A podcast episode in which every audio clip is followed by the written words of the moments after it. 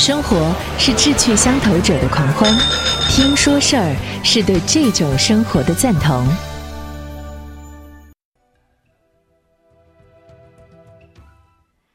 听说事儿，南朝往事，欢迎各位继续。今天开始，我们要说说风流宰相谢安了。名垂千古的风流宰相谢安，从某种意义上。可以说，他就是谢氏家族的克里斯玛。克里斯玛是什么意思呢？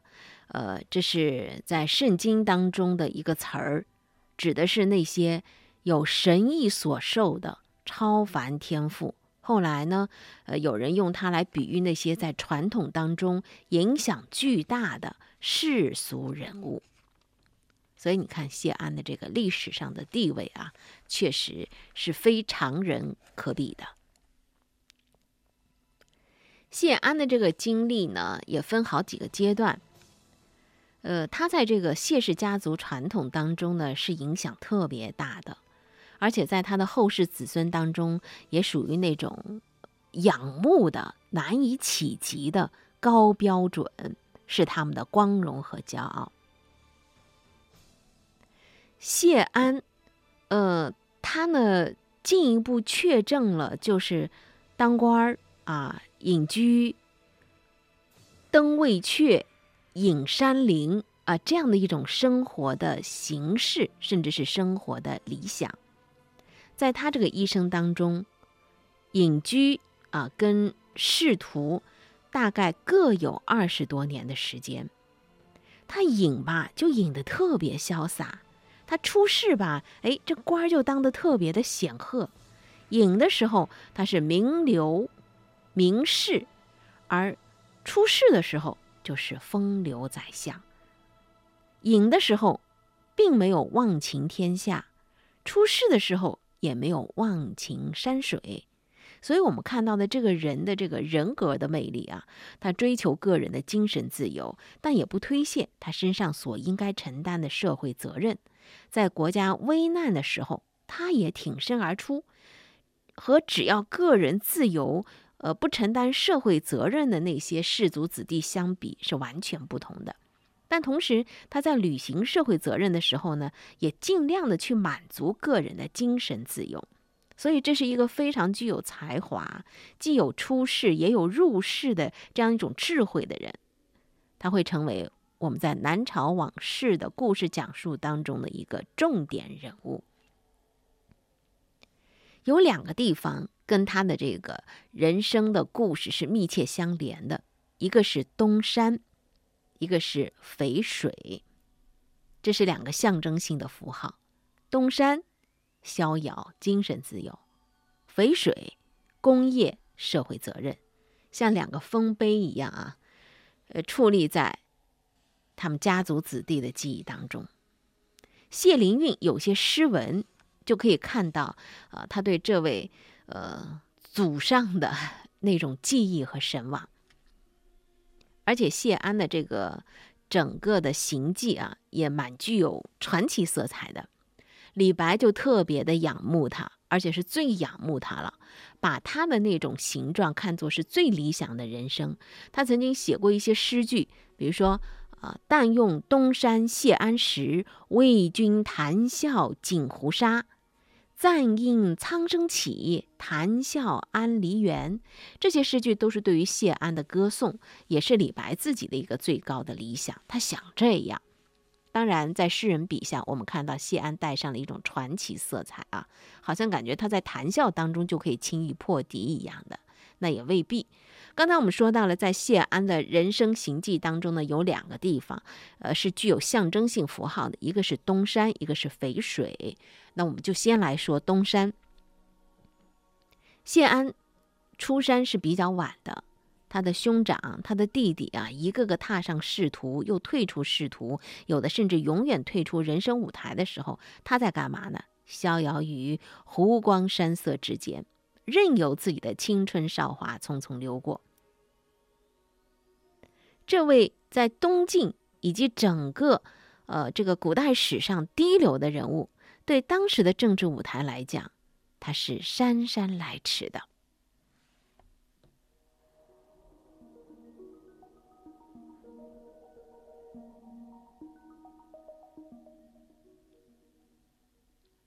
李白有一句诗，大道如青天，我独不得出，李白叹息。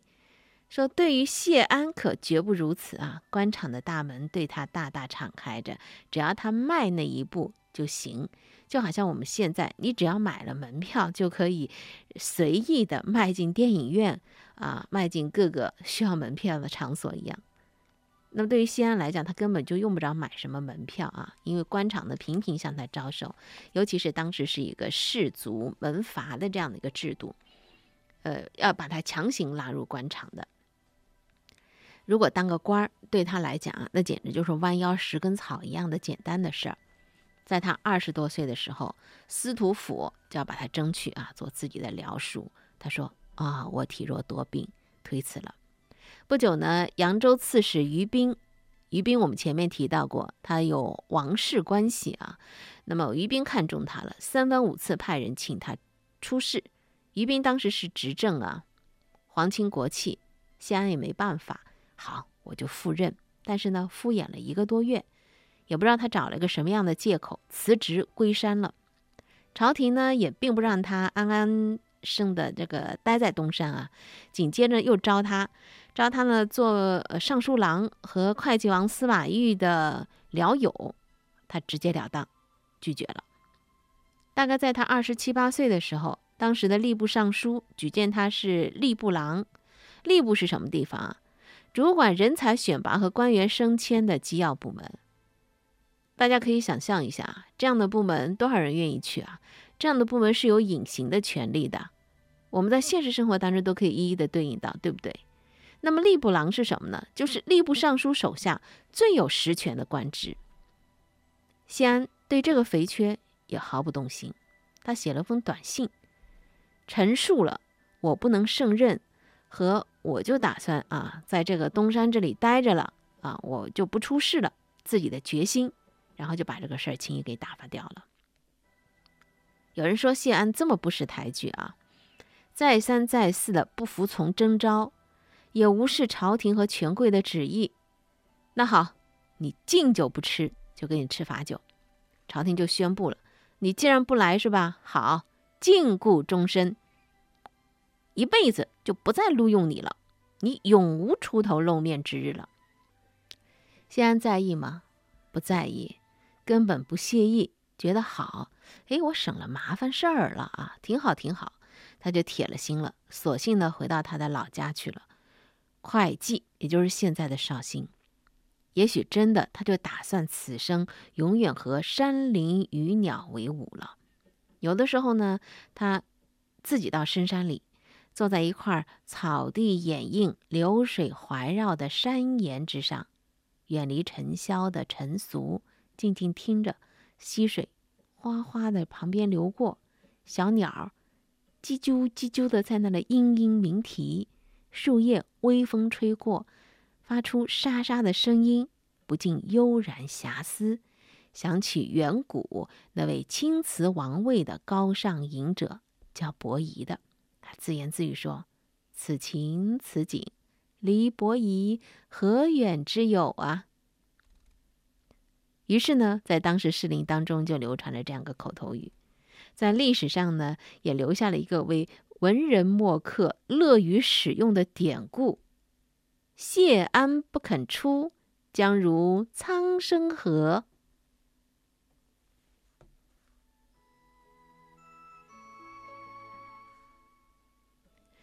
达官贵人对谢安是这么垂青啊，士林对谢安是如此厚望，圣恩对谢安是如此眷顾。除了因为谢家逐渐成为一个颇有名望的不可小觑的门户之外，更因为他是一个民众当世的人呐，喜欢任用名士嘛。这东晋也是沿袭了西晋的这种愚弊。谢安结果成了什么呢？呃，就颇有点儿。从宣传角度来讲啊，先抑后扬，嗯，他的名声反而更高了。这个过程，细想一下，是不是就是那个仰望的过程？不管他内心的想法到底怎么样，客观的效果无疑是如此的。谢安风流，像他的堂兄谢尚一样。他是谢坤的侄儿，出生的时候啊，东晋小朝廷已经建立三年了。他是生于江南，长于江南，也终老于江南。那么东晋的时候跟西晋呢稍微有一点变化啊，世风就是从非常露骨的那种放纵，转向了精神上头的逍遥。表面上看上去没有公然无忌的去冒犯礼，骨子里还是对礼漠不关心的。这其实是一种更高层次的放达了。只不过有点文雅化、内向化了。那么谢安就是这个诗风的典型代表。东汉的时候啊，评论人讲究一个骨相；魏晋的时候呢，评论人重视一个风神。据说当谢安还是一个四岁小孩的时候，就有人啊赞叹他说风神秀彻。长大之后呢，有人说他。神识沉敏，风雨调畅，这些评语都是什么意思呢？就是聪慧呀，优雅呀，啊，这个气质真好。呃，书法家王献之对他的评语俩字儿：潇洒。如果这些评语还抽象的话，那我们来说两个小故事啊，可以让您去想象一下他那风采到底是如何。谢安后来呢，是在怀温的手下任职。这两人一见倾心啊，轻言良久。谢安走了之后，怀温若有所失，面色惆怅，对左右的人说：“诸位可曾见过天底下有这等人物吗？”谢安呢，改任其他的官职以后，他有一次听说怀温生病了，就去看这位昔日老上司。还没进门呢，怀温已经从窗口看到他的身影了。就对身边的人感叹了一句：“我这里好久没有见到如此出众的人物了。”怀温啊，那也是雄豪啊，对谢安的风度如此倾倒，所以其他人就可想而知了。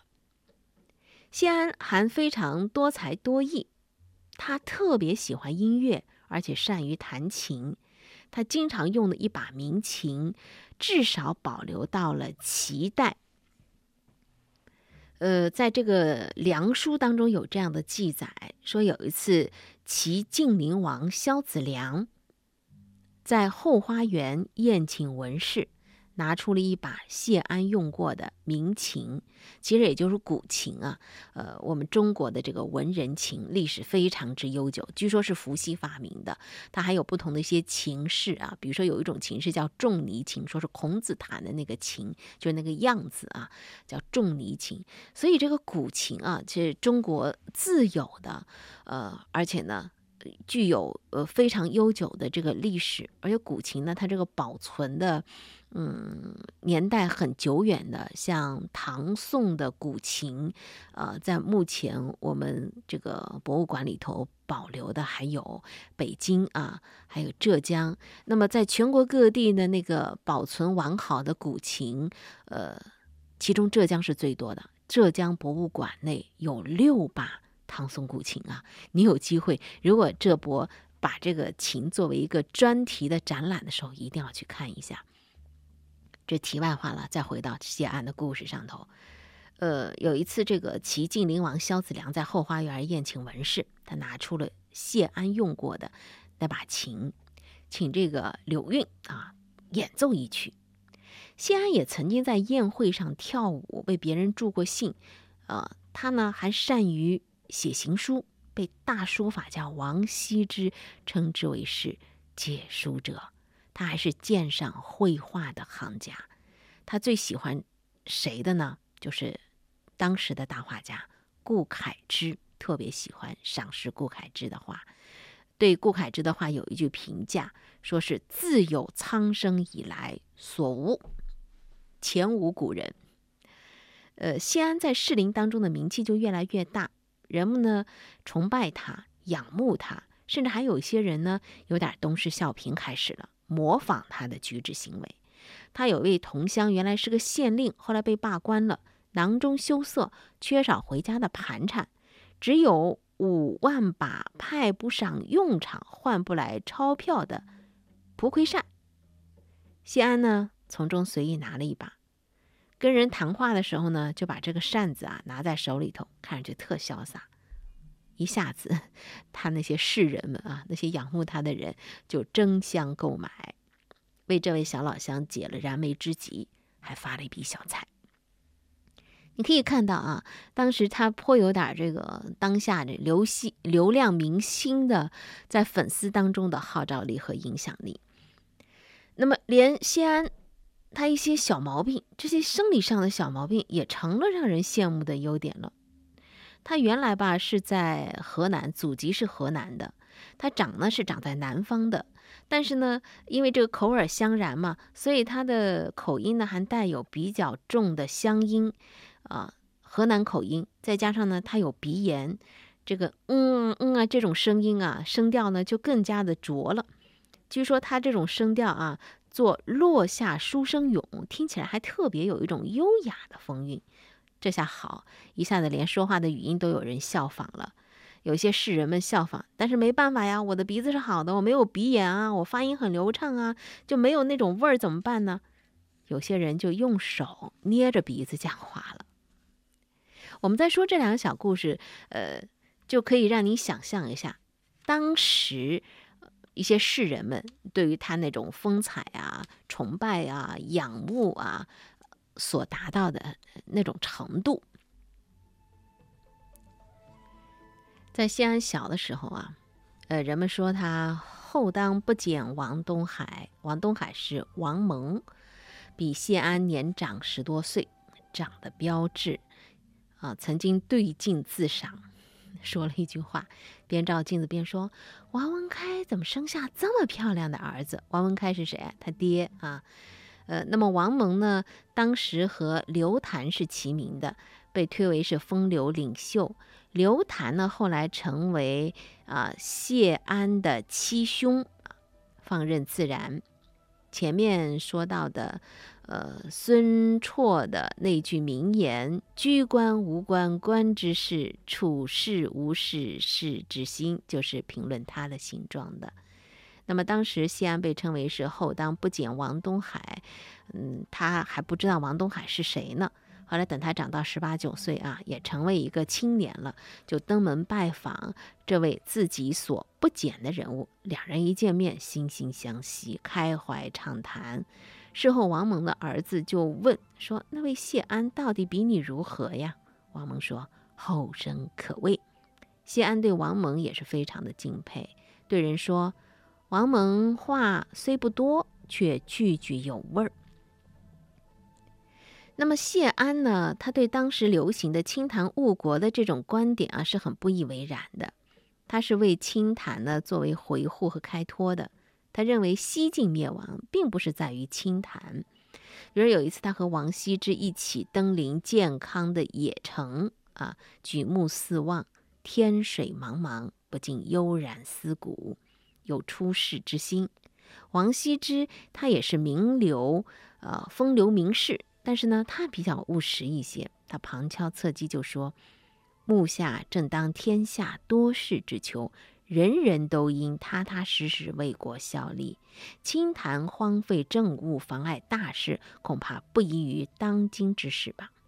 现在听出来了，针锋相对，反驳说：“秦朝用商鞅之策实行法治，重赏严刑，实际倒是实际了，只不过二世而亡，难道也是清谈之过吗？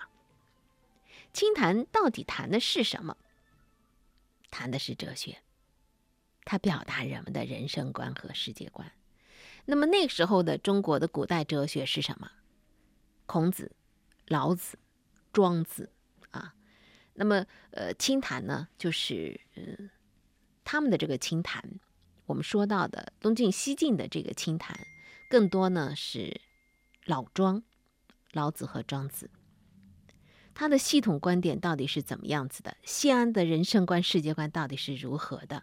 说实话啊，呃，现在是没有办法找到足够系统的文献，呃，也没有这方面他的一些专著传世，我们不知道。不过呢，从另外一个故事当中呢，我们可以啊去揣摩一二。什么故事呢？有一天，谢安和几个名士还有名僧凑巧相聚在这个王蒙家，谢安就提议说：“诸位啊，都是当今名士，今天我们在这不期而遇了，真是难得的好机会，我们何不轻谈一番呢？以书怀抱呢？”徐询就请主人拿出了《庄子》这书，随意翻开，一翻开是那篇渔夫的文字。先看了题目，不用说，在座了如指掌。就请各位轮流诠释发挥一通。有一个名僧叫知顿，他首先讲了七八百个字啊，讲得很精到，词藻很华美，大家都叫好。其他人呢也个个都讲了一通。最后轮到谢安了。谢安一讲不得了啊，讲了万把字，不但是见解透辟、机锋实出，而且完全沉浸在书的境界里了。他把自己好像化作那个渔夫了，悠然自得，神情潇洒，使得在座的人都得到一种精神满足。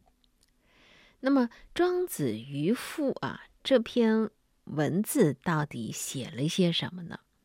我们不妨可以以这个呃《庄子》里头这篇文章作为一个小小的窗口啊，来看一下。渔父，这是庄子虚构的一个人物，渔夫的故事。也是庄子杜撰出来的一个寓言，用以寄托的、阐发的，也是他的一个思想。这故事大意是说，孔子和弟子啊一起到了一个小树林，弟子们在读书，孔子呢在弹琴。这时候有一个渔夫从船上走了过来，这渔夫呢须发斑白，披发挽袖，走到近处站了下来，一个手按着膝盖。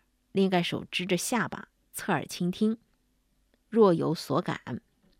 一曲弹完，他就问孔子：“你哪人呢？做什么的？”他的弟子就回答说：“啊，这是我们鲁国的君子，他要推行的是忠信仁义礼乐，利国利民。”这渔夫呢，反身就走了，笑了一下。说：“哈，我恐怕啊，他将徒然苦心劳行而伤害了他的真。”孔子一听这话，觉得这个人并非凡俗之辈啊，马上追上去就请教：“什么是真？”渔夫跟他讲了：“真是什么呀？